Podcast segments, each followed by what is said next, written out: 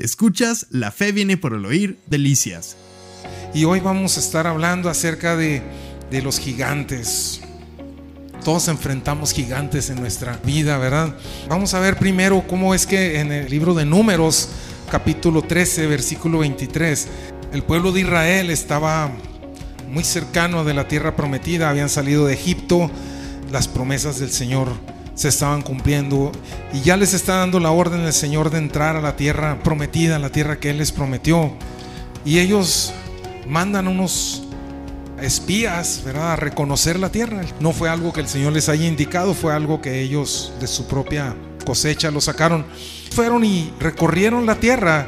Y dice en el versículo 23 que llegaron hasta el arroyo de Escol y de allí cortaron un sarmiento con un racimo de uvas el cual trajeron dos en un palo para cargar con un recibo de uvas. Tenían que cargar entre dos con un palo. O sea, ¿de qué tamaño estaba el, el racimo, verdad? ¿De qué tamaño estaba? Y luego dice, y de las granadas y de los higos. Y se llamó aquel lugar el valle de Escol, por el racimo que cortaron de ahí los hijos de Israel. Y volvieron de reconocer la tierra al fin de 40 días y anduvieron y vinieron a Moisés y a Aarón y a toda la congregación de los hijos de Israel en el desierto de Parán, en Cadés, y dieron la información a ellos y a toda la congregación. Y les mostraron el fruto de la tierra. Hasta aquí todo viene perfecto, ¿verdad? Lo que Dios había prometido, la tierra que fluye leche y miel, la tierra que les prometió. Ahí está, si es cierto. Las cosas que Dios nos ha prometido, ahí están, ¿verdad? La salvación, este, todas las cosas que Dios nos ha prometido, ciertamente hemos podido comprobarlas. Pero hay algo. Todos hemos tenido muchas dudas acerca de quiénes somos, a dónde vamos y para qué estamos aquí. Pero tenemos buenas noticias. En la Biblia tú puedes conocer estas y más respuestas. ¿Conoces lo que Dios dice de ti? ¿Lo que ha hecho y lo que tiene para todo aquel que cree en Él? Queremos compartir contigo por los siguientes 30 minutos las buenas nuevas escritas en este libro para ti y para mí. Te invitamos a escuchar con nosotros este mensaje en el cual estamos seguros Dios tiene algo especialmente para ti. Escuchas, la fe viene por el oír, delicias. Dice, nosotros llegamos a la tierra a la cual nos enviaste, versículo 27, la que ciertamente fluye leche y miel, y este es el fruto de ella. Pero, versículo 28, el pueblo que habita aquella tierra es fuerte, y las ciudades muy grandes y fortificadas, y también vimos ahí a los hijos de Anac. Anac significa collar, un collar, pero como un collar como si nos estuviera estrangulando.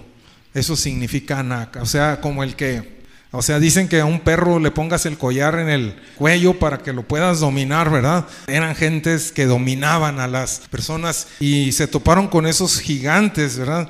Y los vieron de esa manera y dijeron, Amalek habita el Negev y el Eteo, el Jebuseo y el Amorreo habitan en el monte y el Cananeo habita junto al mar y a la ribera del Jordán. O sea, empezaron a decir, sí, ciertamente las promesas de Dios son ciertas, esta es la tierra que fluye leche y miel, pero está muy difícil lograrlo. No lo vamos a lograr. La gente que ahí está muy grandota, son unos gigantes, son muy fuertes, las ciudades están muy amuralladas, no tenemos posibilidades. Empezaron a ver que las dificultades eran mayores que la promesa de Dios. Y eso es un gigante. Un gigante es cuando las dificultades son más grandes que lo que Dios nos ha prometido. Entonces surge una persona y dice, entonces Caleb hizo callar al pueblo delante de Moisés y dijo, subamos luego y tomemos posesión de ella, porque más podremos nosotros que ellos. Entonces Caleb le dice, cállense, ya cállense. Dejen de estar hablando de las dificultades y empecemos a hablar lo que Dios nos ha dicho. Ciertamente vamos a poder, ciertamente lo vamos a, lograr, ciertamente subamos, tomemos posesión, porque más podemos nosotros que ellos. No nos dice hoy el Señor Jesucristo, porque mayor es el que está en nosotros que el que está en el mundo. Y a veces decimos que el mundo, que está tremendo, que, que el pecado, que la violencia, que todo en el mundo. Y el Señor Jesucristo nos ha dicho, mayor es el que está en vosotros que el que está en el mundo. En el mundo tendréis aflicción, pero yo he vencido, yo he vencido al mundo. Básicamente lo que estamos viendo aquí es que los gigantes las dificultades, cuando nosotros empezamos a hablar de las dificultades, las dificultades comienzan a crecer en tamaño. Tendemos a exagerar las cosas y así es con las dificultades. Las dificultades las empezamos a verlas y pues sí, sí son de un tamaño regular, pero conforme vamos platicando de ellas, las vamos haciendo crecer y haciendo crecer. Y luego no falta quien llegue y me no, y todavía de, espérate, todavía falta. Y que la dificultad empieza a hacerse más grande y más grande y más grande.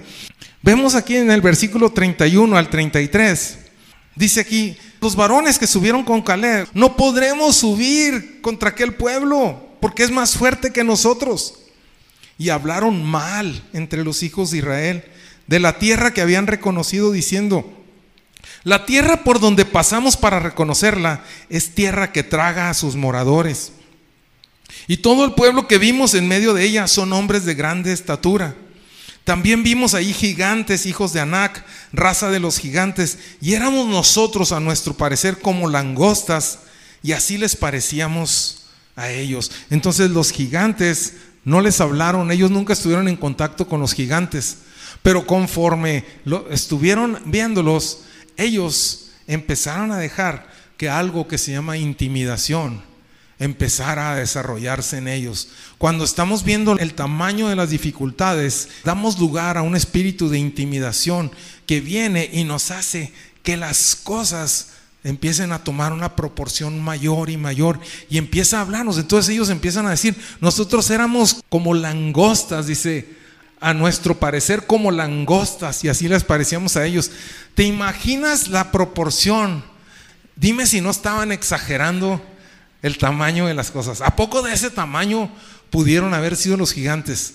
Claro que no eran así, pero el espíritu de intimidación nos hace ver lo imposible de las cosas. Él se exalta y se hace exaltar sobre sí mismo para hacerse creer mucho más grande de lo que realmente es delante de nuestros ojos. Y ese es el problema de los gigantes que vienen y nos presentan un panorama.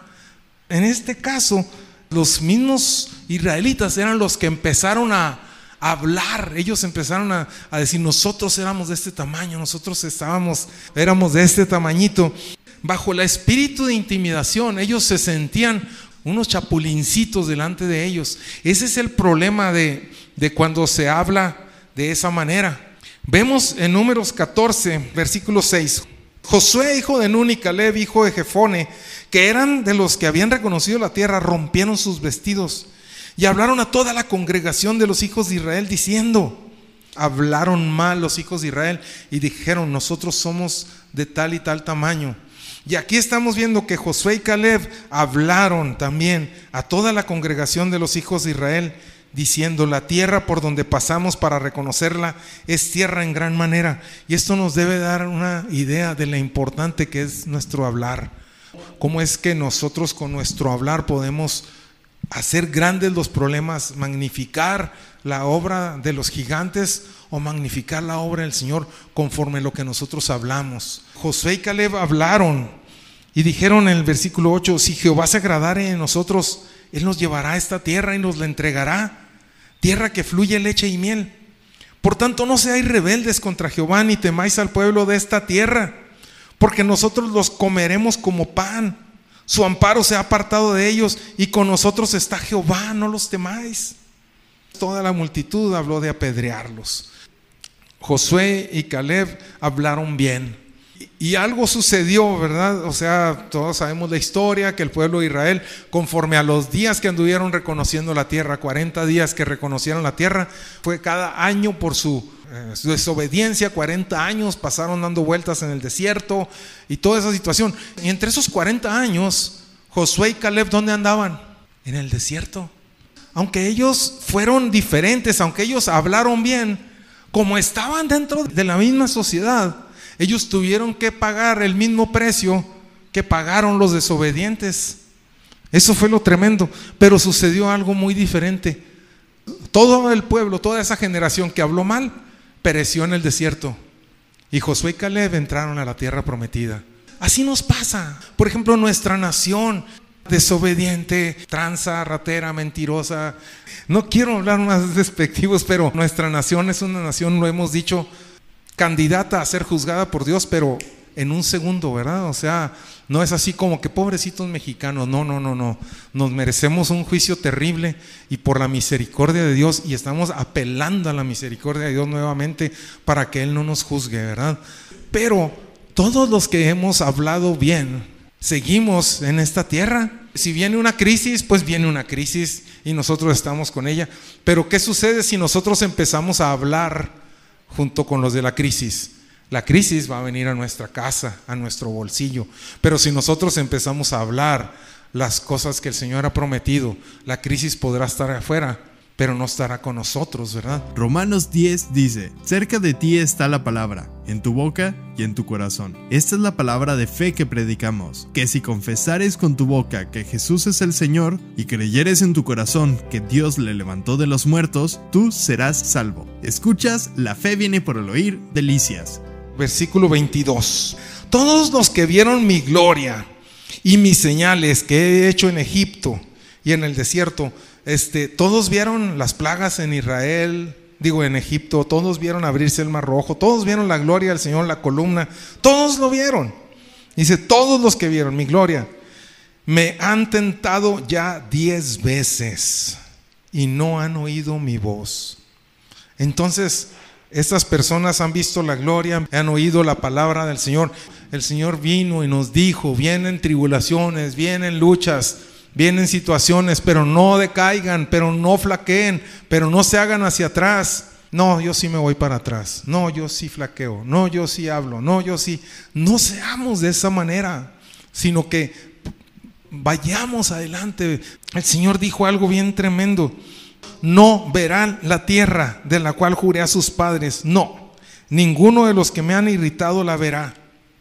Pero a mi siervo Caleb, por cuanto hubo en él otro espíritu y decidió ir en pos de mí, yo le meteré en la tierra donde entró y su descendencia la tendrá en posesión.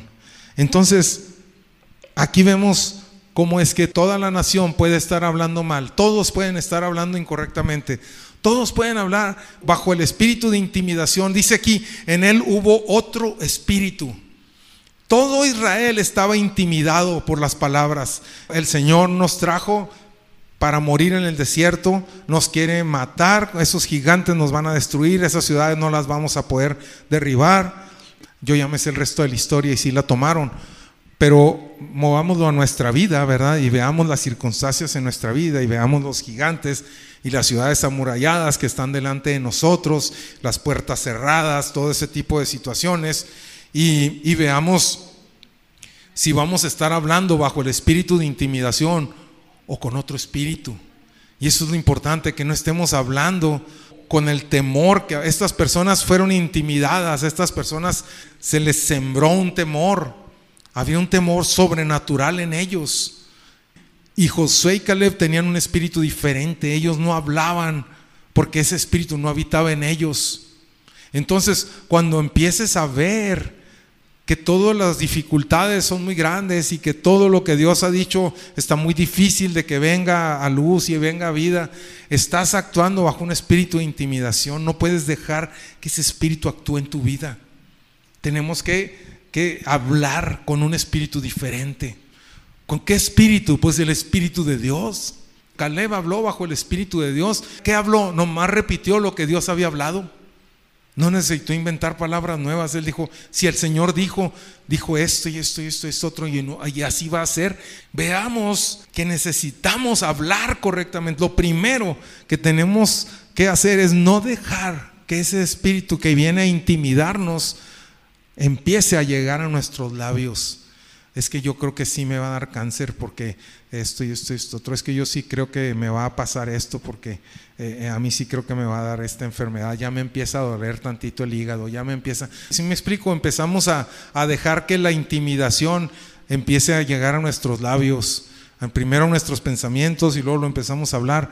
Y no debemos hablar eso, nosotros debemos hablar y decir, este espíritu de enfermedad no puede nada contra mí porque por las llagas de Cristo yo he sido sanado, Cristo murió en la cruz y por las llagas de Cristo yo soy sano y yo soy salvo. Y si me explico, o sea, tenemos que empezar a, a traer a memoria lo que el Señor ha hablado y no los síntomas de todo lo que estamos viendo a nuestro alrededor, ¿verdad? Josué 14:6. Ya están en la tierra prometida y sucede esto, dice, y los hijos de Judá vinieron a Josué en Gilgal, y Caleb, hijo de Jefones, en Eseo, le dijo, Tú sabes lo que Jehová dijo a Moisés, varón de Dios, en Cades Barnea, tocante a mí y a ti. Yo era de edad de 40 años cuando Moisés, siervo de Jehová, me envió de Cades Barnea a reconocer la tierra, y yo le traje noticias como lo sentía en mi corazón. Y mis hermanos, los que habían subido conmigo, hicieron desfallecer el corazón del pueblo, pero yo cumplí siguiendo a Jehová mi Dios. Entonces Moisés juró diciendo, ciertamente la tierra que oyó tu pie será para ti y para tus hijos en herencia perpetua, por cuanto cumpliste siguiendo a Jehová mi Dios. Versículo 10. Ahora bien, Jehová me ha hecho vivir como él dijo. Estos 45 años, desde el tiempo que Jehová habló estas palabras a Moisés, cuando Israel andaba por el desierto, y ahora he aquí, hoy soy de edad de 85 años Todavía estoy tan fuerte como el día que Moisés me envió. ¿Cuál era mi fuerza entonces? Tal es ahora. Mi fuerza para la guerra y para salir y para entrar. Dame pues ahora este monte del cual habló Jehová aquel día. Porque tú oíste en aquel día que los anaseos están ahí. ¿Se acuerdan de Anac?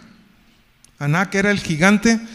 Los hijos de Anac son los anaseos, los que aprietan por la garganta. Ahí están, no se han ido de ahí. Ahí siguen en ese monte. Y está diciendo Caleb, dice, tú oíste en aquel día que los anaseos están ahí y que hay ciudades grandes y fortificadas, quizá Jehová estará conmigo y los echaré como Jehová ha dicho. Josué entonces le bendijo y dio a Caleb, hijo de Jefone, a Hebrón por heredad. Por tanto, Hebrón vino a ser heredad de Caleb, hijo de Jefone Ceneseo. Ni siquiera menciona cómo fue la batalla, ¿se fijan? Debe haber sido una batalla terrible. Estaban unos gigantotes ahí, tenían ahí más de 45 años. Y aquí nomás menciona la escritura, y la tierra vino a ser de Caleb. O sea, obvio, como que la Biblia dice, obvio, ni para qué te lo explico si yo había dicho, no tengo ni por qué explicarte cómo se hizo, era obvio, era de esperarse. Es así nuestras circunstancias. Habrá cosas que no sabes ni cómo Dios las va a resolver. Y no vas a pelear tú las batallas porque Él ya las ganó por nosotros. Y hay muchas cosas que tenemos que ir entendiendo. Pero lo que sí vemos en este varón es que 45 años después, yo me voy a pensar la fuerza que yo tenía cuando tenía 40 años. Y la fuerza que ahora tengo. Qué barbaridad, si todavía me faltan veintitantos años para llegar a los 85. Y ya no me siento ni la mitad de lo que tenía cuando tenía 40. Y este guate dice, la misma fuerza que tenía hace 45 años tengo ahora.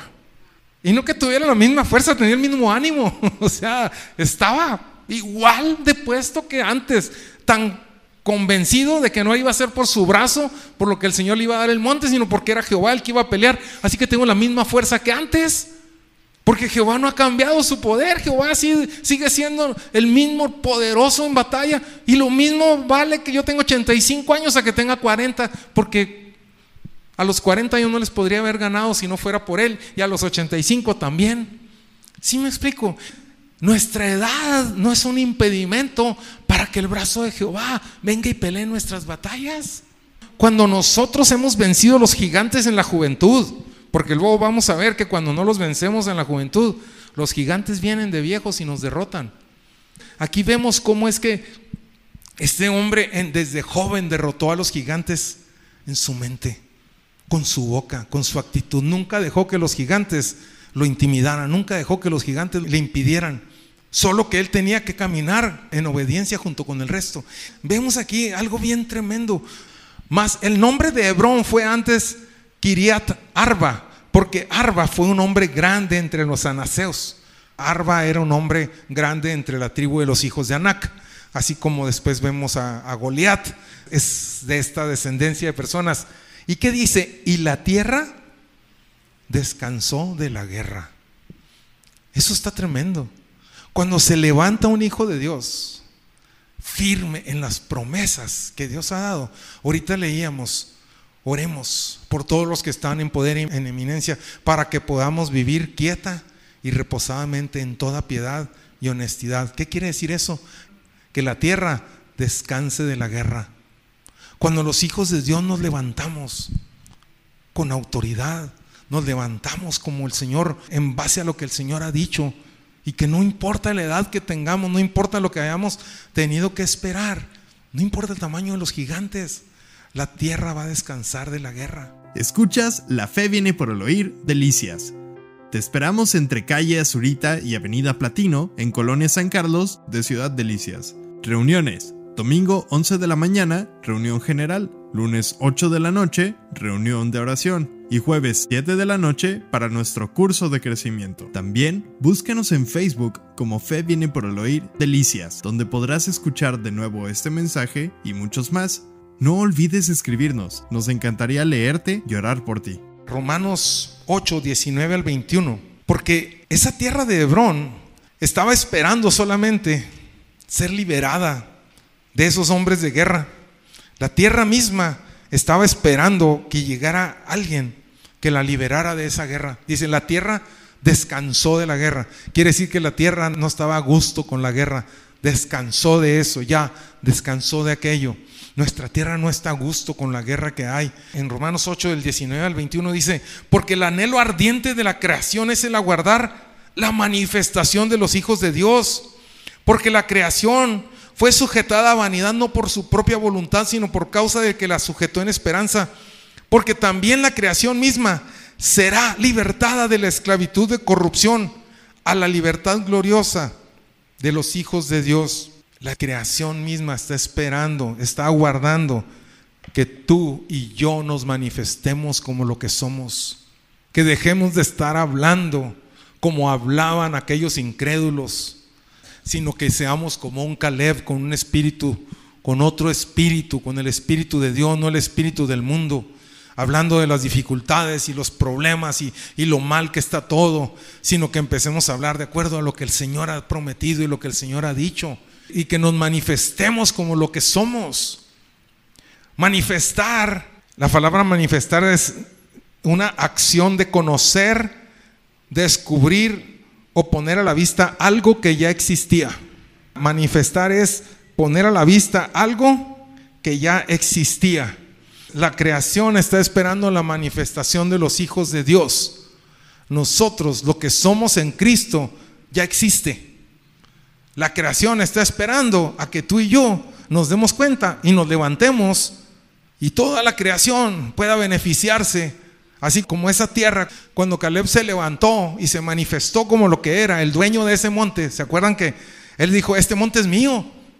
Porque tú te acuerdas que Moisés me dijo que era mío y me lo prometió. Y este monte me pertenece y yo voy a ir por él.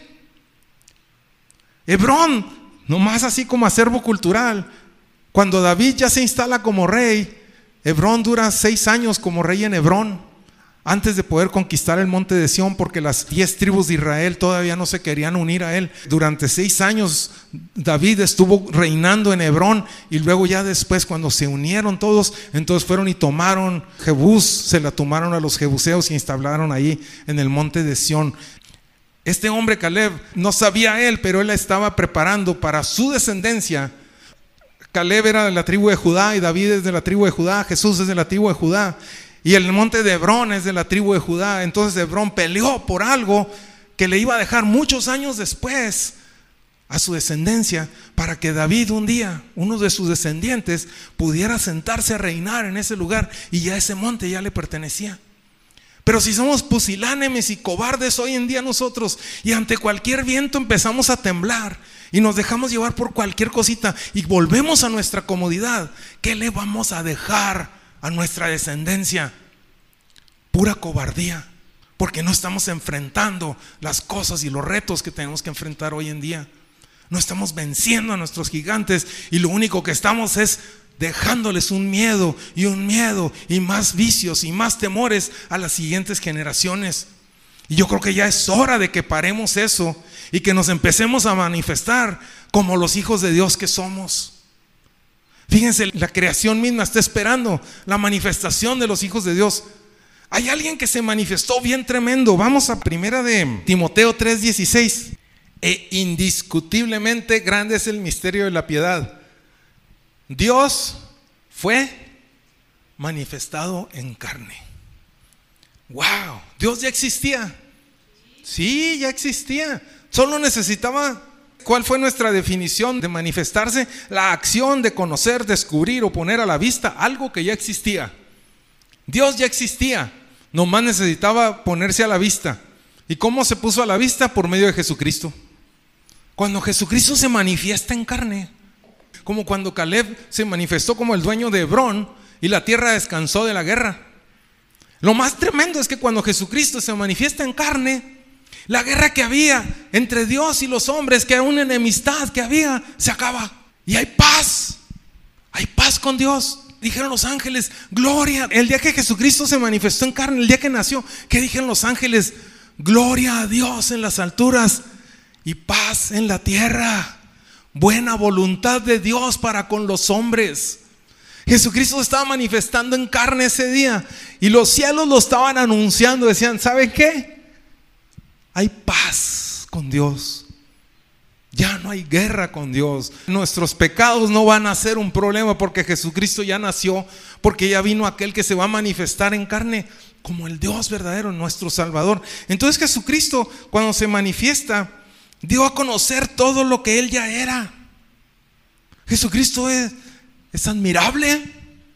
Isaías 9 nos lo dice, admirable, consejero, Dios fuerte, príncipe de paz, rey de reyes, señores de señores, piedra angular, el león de la tribu de Judá, el cordero de Dios, consejero admirable, el verbo encarnado, el camino a la verdad y la vida, la resurrección, pan de vida, consolador, rey de reyes, señor de señores, estrella del amanecer, la luz del mundo, el único digno. Y síguele y síguele. Y cuando Jesucristo se manifestó en carne, eso fue lo que manifestó, eso fue lo que nosotros pudimos ver.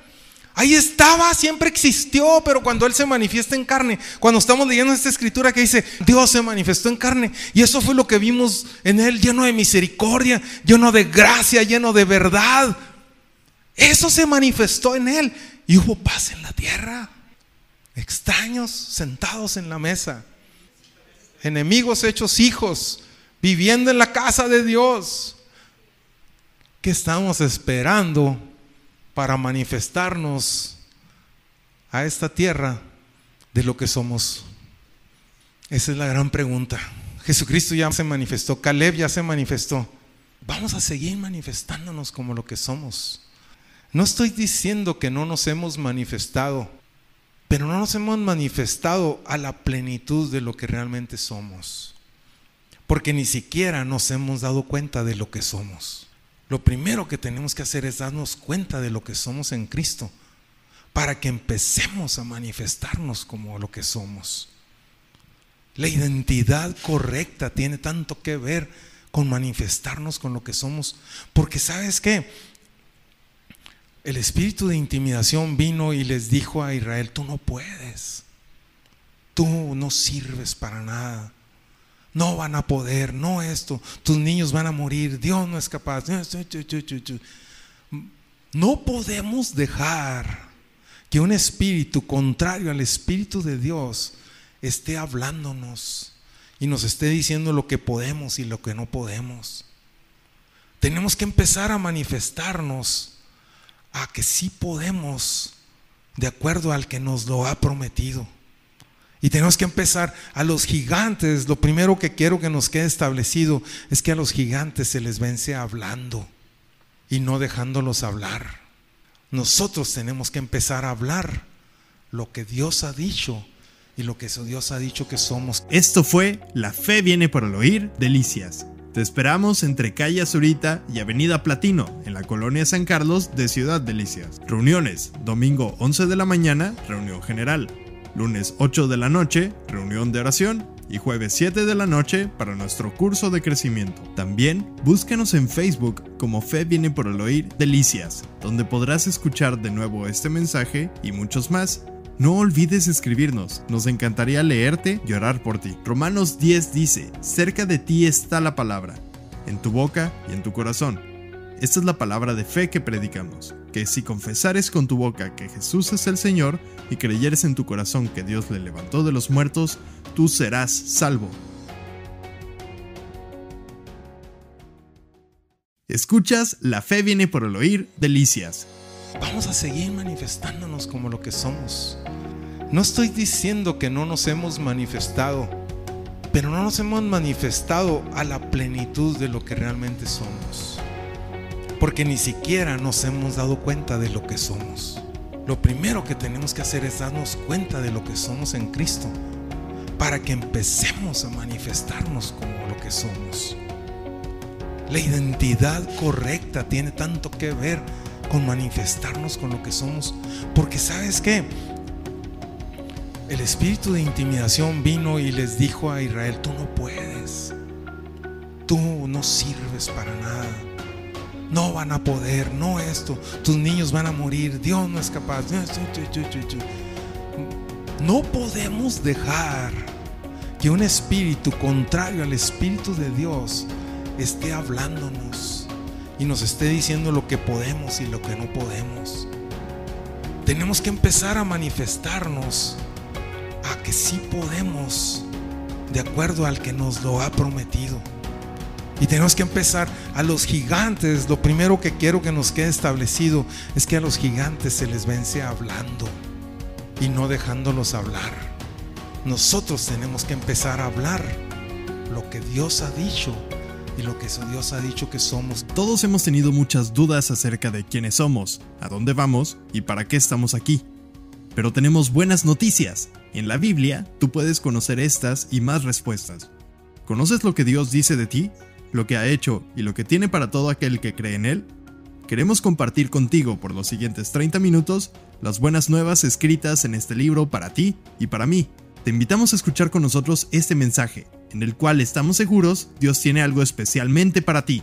Escuchas, la fe viene por el oír, delicias. ¿Qué hizo Caleb? Jesús dijo, está dicho de mí, este soy yo. ¿Y quién eres tú? Tú eres un hijo de Dios. Hijo Jesucristo, así como el Padre me envió a mí, así yo los he enviado a ustedes. Y yo les he dicho a ustedes que obras mayores que yo harán ustedes en mi nombre. Si, si persiguieron al maestro, al discípulo también. Entonces son cositas, a veces sí nos gusta mucho cuando empieza el color de rosa, ¿verdad? Y los racimos grandotes y los higos y las mandarinas. Pero cuando llegan los gigantes y las ciudades amuralladas, allá que se encarguen los pastores, que se encarguen los líderes, que se encarguen mis papás, que se encargue otro, yo salgo corriendo a chillar y a, querer vivir en comodidad, en otra vez revolcarme en la lástima. ¿Vamos a seguir haciendo eso? No.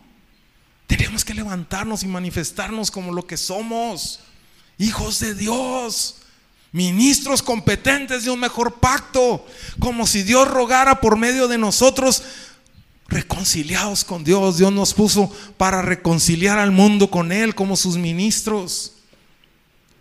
Eso es lo que somos. Eso es lo que somos. Y eso es lo que tenemos que darnos cuenta. Ya no dejemos que siga hablándonos. Vamos a ver otros gigantes. Primera de Samuel 17:3. Es otro gigante. Más adelante en la historia, siguen en la tierra, en esta misma tierra, siguen los enemigos eso nos da a entender que así es la vida.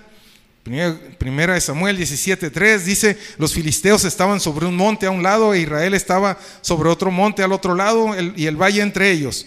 Salió entonces del campamento de los filisteos un paladín, el cual se llamaba Goliat de Gat, y tenía de altura seis codos y un palmo, y traía un casco de bronce en su cabeza, llevaba una cota de malla, y el peso de la cota era cinco mil ciclos de bronce sobre sus pies. Estaba grandote.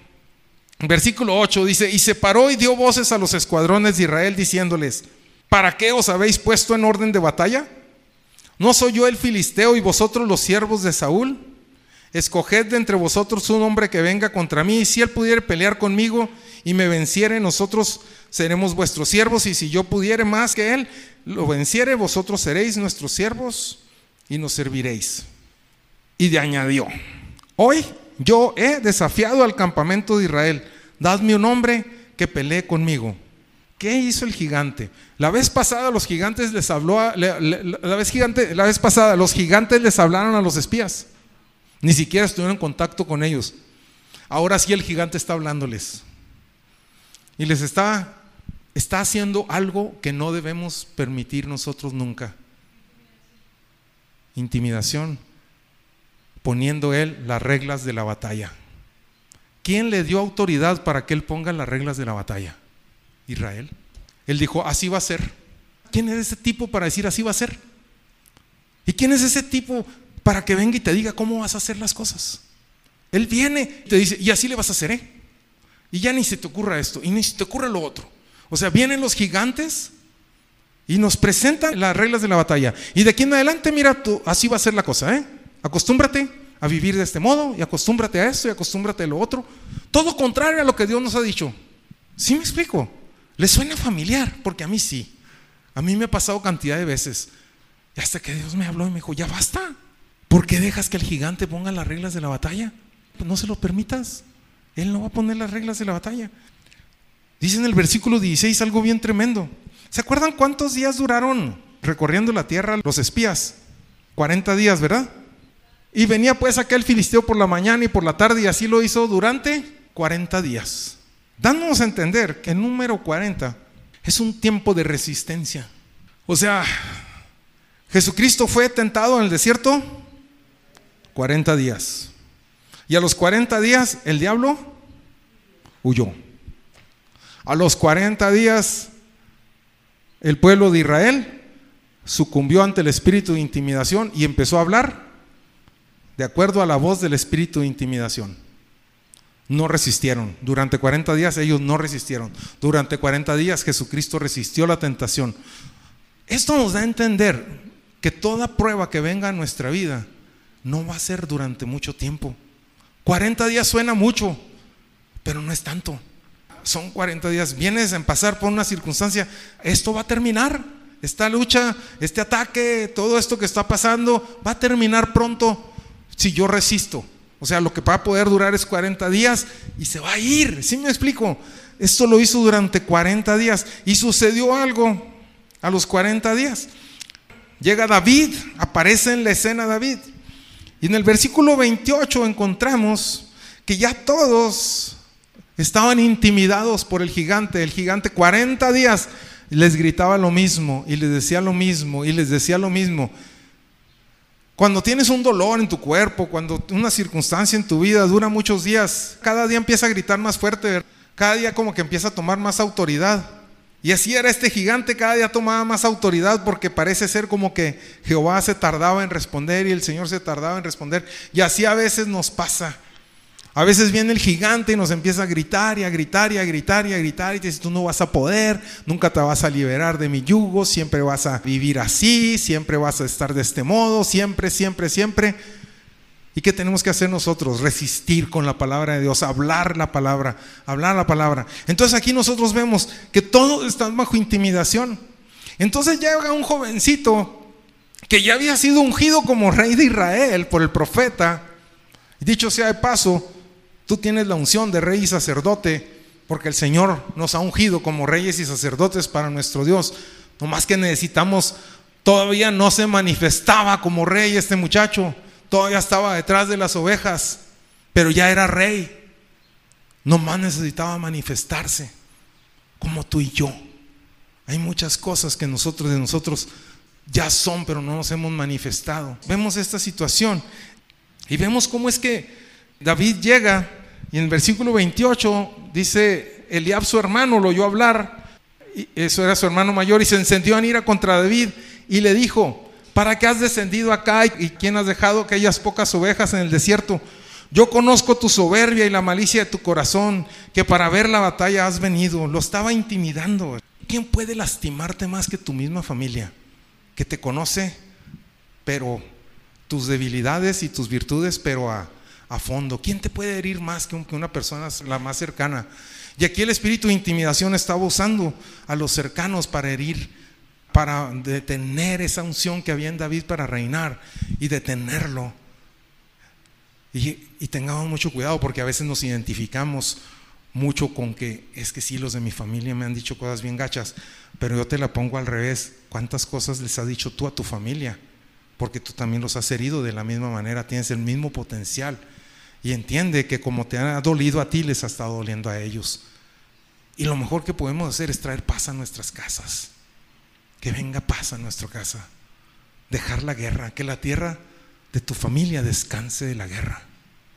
Vamos a acabar con eso. Vamos a dejar de, de estarnos apagando unos a otros y en vez de estarnos degradando unos a otros, empecemos a, a, levantarnos unos a otros. Romanos 10 dice, cerca de ti está la palabra, en tu boca y en tu corazón. Esta es la palabra de fe que predicamos, que si confesares con tu boca que Jesús es el Señor y creyeres en tu corazón que Dios le levantó de los muertos, tú serás salvo. Escuchas, la fe viene por el oír, delicias.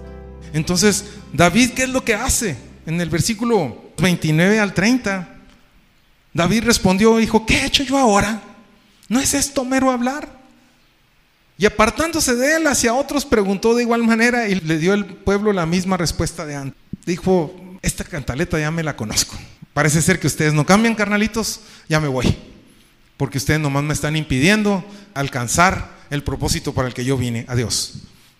Y los ignora y se va. No se quedó a pelear, no le dije, no se detuvo a pelear con ellos, no se detuvo a decirles y acusarlos igual que como lo estaban acusando a él. Nada más los dejó, dijo, adiós. Déjame ir a ver, yo tengo algo, algo que hacer más importante. Ahí luego resolveremos esto. Luego llega con Saúl. Y en el versículo 33 le dijo Saúl a David, no podrás tú ir contra aquel. ¿Se fijan cómo lo están animando? Estaban bajo el espíritu de intimidación.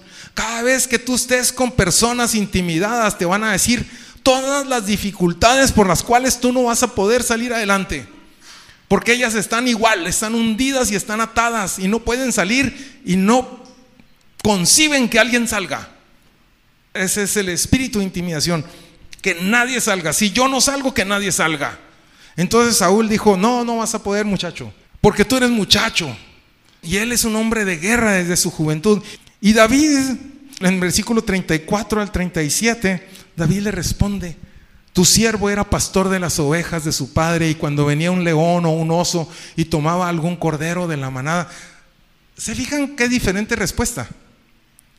Porque estaba hablando ante un rey, estaba hablando ante una autoridad, cambió su tono, cambió una honra, honra al que merece al que merece honra, ¿verdad? Y le está explicando, David está hablando. A los hermanos le dijo, son puras habladas las tuyas. No es mero hablar a Dios.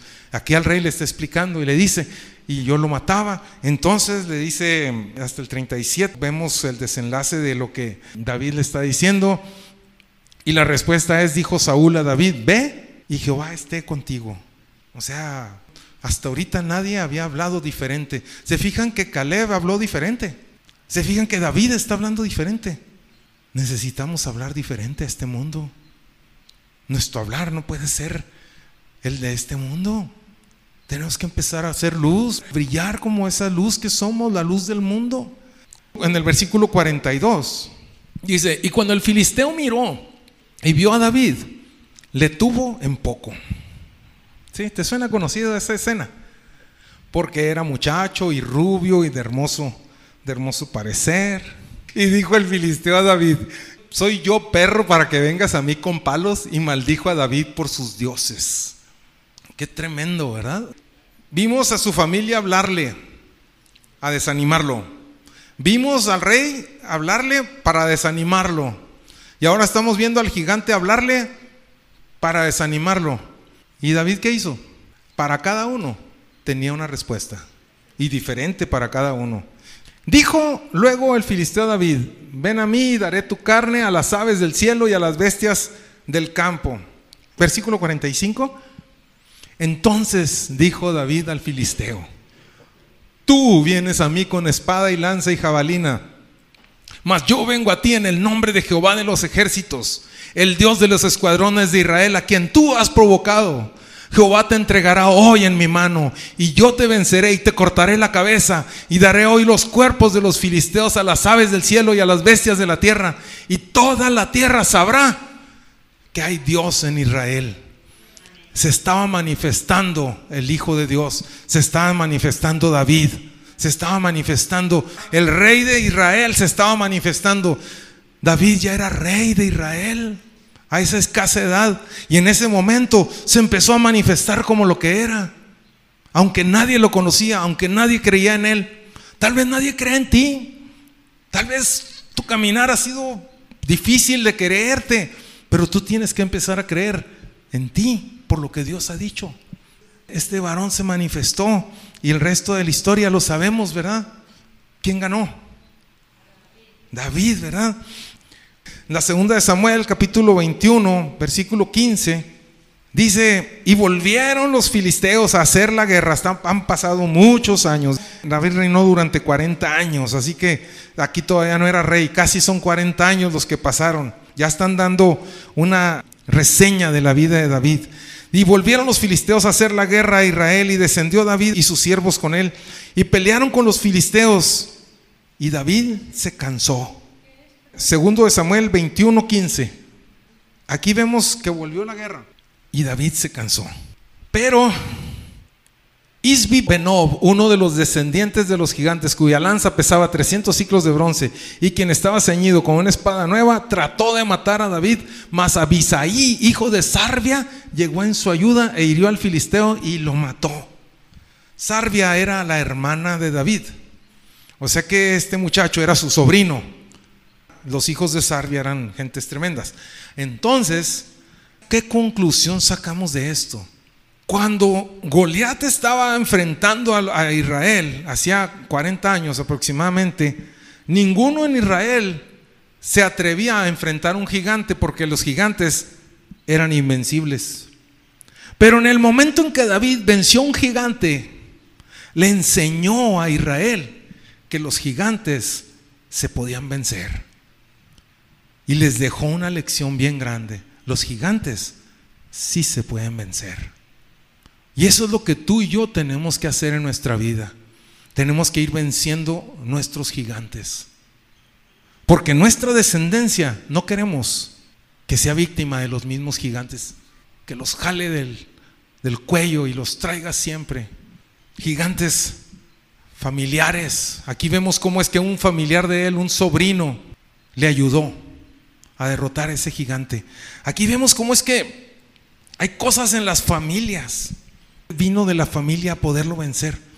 Tal vez te puedas encontrar con una situación, un gigante familiar, que durante generaciones todos han muerto jóvenes, han muerto del corazón, han muerto de cáncer, se han divorciado, han vivido desamparados.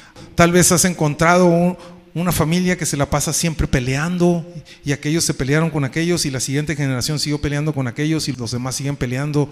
Gigantes familiares donde todos se burlaban unos de otros y no se honraban, donde todos eran pobres o todos eran ricos, pero eran deshonestos. Líneas generacionales que ves gigantes, gigantes, gigantes, gigantes. Y cuando llegan a tu vida y te empiezan a hablar, su hablar es tan familiar que lo aceptas. Porque hablan tan familiar, porque lo has escuchado y lo has vivido toda la vida y lo aceptas como algo natural. Dices, no, pues que ya me toca mi turno. ¿Y cuál te toca tu turno? Manifiéstate como el Hijo de Dios a vencer estos gigantes. Hay que enfrentarnos. Y si ya estás cansado, tú enseñaste en la juventud a los demás a luchar, vas a poderlos vencer. David hubo gigantes que no venció en su vida. David tenía problemas de faldas. A David le encantaban las mujeres de todos. Él le ganaba a la mujer a quien fuera. Tuvo grandes problemas por eso. Y sus hijos tuvieron problemas de faldas. Grandes problemas de faldas tuvieron. Y Salomón fue el peor de todos. Como David, aún de viejo, ya cuando estaba bien viejito, que dicen que no podía agarrar calor, Buscó una muchachita de 18 años o de 20 años para que se acostara con él para que le diera calor, cuando tenía tantas esposas. Nunca resolvió ese problema. se lo dejó a su familia. Y se multiplicó ese problema en su familia. Él pudo vencer varios gigantes, pero no todos los venció. Y ya de viejo, está muy difícil que venzas los gigantes que no has vencido de joven. Así que ahorita estás en edad de vencer muchos gigantes, porque en los tiempos de debilidad vas a necesitar la ayuda de otros. David no pudo vencer este gigante, pero a alguien al que él había enseñado vino y lo ayudó. Escuchas La Fe viene por el oír, Delicias. Te esperamos entre calle Azurita y Avenida Platino, en Colonia San Carlos, de Ciudad Delicias. Reuniones. Domingo 11 de la mañana, reunión general. Lunes 8 de la noche, reunión de oración. Y jueves 7 de la noche para nuestro curso de crecimiento. También búscanos en Facebook como Fe viene por el oír Delicias, donde podrás escuchar de nuevo este mensaje y muchos más. No olvides escribirnos, nos encantaría leerte y orar por ti. Más adelante vemos versículo 18. Otra segunda guerra hubo, después en Gob contra los filisteos. Entonces Sibecaí Usatita mató a Saf, quien era uno de los descendientes de los gigantes. Sibecaí, si ves más adelante y lees en la historia de Samuel, fue uno de los 30 valientes de David. Fue de los que siempre anduvieron, de los escuderos de David, de la gente que estaba cerca de David, que aprendió de David lo del arte de la guerra, el valor de este varón, el corazón de Dios. O sea, fue aprendiendo la valentía, fue aprendiendo cómo su rey vencía gigantes y él aprendió a vencer gigantes. Podríamos hablar de gigantes nacionales, gigantes culturales. Hay que rompernos. Un mundial no nos va a cambiar nada en la vida, pero sí hay cosas en la historia de nuestra cultura que sí necesitamos romper con ello. No tenemos por qué ser deshonestos, no tenemos por qué ser mentirosos, no tenemos por qué ser transas. No, hay muchas cosas de nuestra cultura que nosotros no tenemos por qué imitarlas. Nosotros podemos cambiar el orden de las cosas, nosotros podemos ser otro tipo, manifestarnos como lo que somos, ¿verdad? Como hijos de Dios y enseñar a esta tierra a trabajar honestamente, a hablar con la verdad, a conducirse en la luz. Tenemos que ir marcando y enseñando a los demás en la sociedad cómo se hacen las cosas. No culturalmente. Yo no les voy a enseñar la cultura de mi familia. Necesitamos la cultura del reino de los cielos. Eso es lo que necesitamos. Entonces nosotros no vamos a ir a enseñarle a las personas que en mi casa se hace de este modo y así le tienes que hacer tú. No vamos a ir a enseñar cultura, vamos a enseñar la cultura del reino de los cielos. Pero vamos a enseñar que sí se pueden vencer esas situaciones, que sí hay la capacidad. Y luego vemos más adelante, vamos al versículo 19, hubo otra vez guerra en, Gob contra los filisteos, en la cual el Hanán, hijo de Jarejoim de Belén, mató a Goliat Geteo, el asta de cuya lanza era como del rodillo de un telar. Y si buscas el nombre de esta persona, este hombre también era uno de los 30 valientes de David. Otro más de los que aprendió de él. Y luego dice, después hubo otra guerra en Gat, donde había un hombre de gran estatura, el cual tenía 12 dedos en las manos y otros 12 en los pies y 24 por todos, y también era descendiente de los gigantes. Este desafió a Israel y lo mató Jonatán, hijo de Simea hermano de David. El hijo de su hermana mató a un gigante y el hijo de su hermano mató a un gigante. ¡Wow! Este hombre enseñó a su sociedad y a su familia. Les enseñó a vencer gigantes. Hay gigantes de la sociedad y hay gigantes de la familia y tenemos que aprender a vencerlos. Si todos tus papás tuvieron problemas en sus matrimonios, si todos tus papás tuvieron problemas de que eran adictos a algo, si, si en tu descendencia hubo gente que tenía problemas de lascivia, de homosexualidad, de lo que sea, no tiene por qué ser tu caso. Nunca más. Vence a esos gigantes. Por fuertes que parezcan, 12 dedos en las manos, 12 dedos en los pies, unos fenómenos, pero los puedes matar, los puedes derrotar, los puedes vencer. No tienes por qué decir, es que así es en mi familia, es que así es en México, es que así es. No tienes por qué quedarte ahí. Los gigantes están hechos para vencerse, están hechos para derribarse en el nombre del Señor. Y es tiempo de que nos manifestemos como lo que somos, como los hijos de Dios. Tenemos que enseñar a nuestras descendencias a matar gigantes. ¿Y cómo los vamos a enseñar? Matándolos nosotros. Eso fue lo que hizo David. Marcó una línea. Él mató un gigante y siguió enfrentándolos aún de viejo. No les tuvo miedo. Ya no podía. No es como que yo ya estoy muy viejo para eso, ya que lo hagan los jóvenes. ¿Sí me explico? Aquí vemos cómo es que David siguió haciéndolo. Yo le preguntaba al Señor, digo, ¿por qué me llamaste tan viejo al ministerio? Ya estoy cansado. Ya la fuerza que tenía cuando tenía 30, me hubieras llamado cuando tenía 30, hombre. Tenía más ganas de, de hacer las cosas que ahora. Pero cuando la edad a la que Dios te llama, no importa. Así como Caleb hace 45 años, o sea, tengo la misma fuerza, o sea, no que no te importe la edad que tienes, que no sea un, hace un impedimento. No es un impedimento. Dios lo puede hacer. Seas joven, seas de edad avanzada, no importa. Lo que hay que hacer es levantarnos y ser lo que, lo que Dios ha dicho que somos. Manifiéstate como lo que eres. Jesucristo se manifestó en carne y hubo paz con Dios. ¿Sabes una cosa? La tierra a tu alrededor ya está cansada de la guerra. Y es hora que nos levantemos y nos manifestemos como lo que somos para que la tierra descanse. Podemos hacer muchas cosas. Hay mucho por hacer, hay mucho mucho potencial en cada uno de nosotros. El Señor Jesús ha puesto dones en nosotros. A veces me siento no sé cómo cuando me dicen, ah, qué pedradones tan duros. Pero si yo no estaba tirando pedradas, yo lo único que te estaba diciendo, levántate. Yo no te estaba golpeando, yo nomás te estaba ayudando a que te levantaras y te movieras. No es para que te sientes a que te tiren pedradas y digas, ya aguanté las pedradas, qué chido ya la siguiente semana échame otras y si las aguanto. No se trata de eso. Se trata de levantarnos. El mayor anhelo en mi corazón es ver a cada uno vivir al potencial de lo que Dios ha puesto. Yo he visto personas levantarse y las he visto cantidad de veces. Levantarse del vicio, levantarse de, de tantas cosas a ser manifestados como lo que son, como los hijos de Dios. Pero he visto muchos más hijos de Dios volverse a las cuevas y quedarse encuevados el resto de su vida.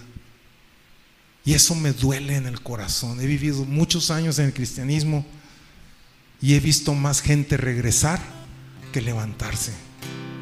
Y ese es el peso que hay en mi corazón de que tenemos que invertir el orden de esto. Tenemos que ver más gente levantarse que gente regresarse a hundirse. A levantarnos, a ser lo que somos, a vivir vidas plenas. Dice en Hechos 2, versículos 34 y 35. Porque David no subió a los cielos, pero él mismo dice, dijo el Señor a mi Señor, siéntate a mi diestra hasta que ponga tus enemigos por estrado de tus pies. Sepa pues ciertísimamente toda la casa de Israel que a este Jesús, a quien vosotros crucificasteis, Dios le ha hecho Señor y Cristo. Nuestro Señor ya vino, nuestro Señor ya está aquí y está en nuestro corazón y habita en nosotros. Y el Señor le dijo a nuestro Señor, siéntate a mi diestra hasta que ponga tus enemigos por estrado de tus pies, dando a entender que tus enemigos sus días están contados. Tal vez hoy te están gritando fuerte, estás sintiendo su aroma sobre ti, estás sintiendo la fuerza de que te está jalando del cuello. Pero sus días están terminados. Solamente siéntate, dice el Señor siéntate a mi diestra hasta que ponga tus enemigos por estrado de tus pies. Esto fue La Fe viene por el oír, Delicias. Te esperamos entre calle Azurita y Avenida Platino, en la colonia San Carlos de Ciudad Delicias. Reuniones, domingo 11 de la mañana, reunión general. Lunes 8 de la noche, reunión de oración y jueves 7 de la noche para nuestro curso de crecimiento. También búscanos en Facebook como Fe viene por el oír Delicias, donde podrás escuchar de nuevo este mensaje y muchos más. No olvides escribirnos, nos encantaría leerte y orar por ti. Romanos 10 dice, cerca de ti está la palabra, en tu boca y en tu corazón. Esta es la palabra de fe que predicamos, que si confesares con tu boca que Jesús es el Señor y creyeres en tu corazón que Dios le levantó de los muertos, tú serás salvo.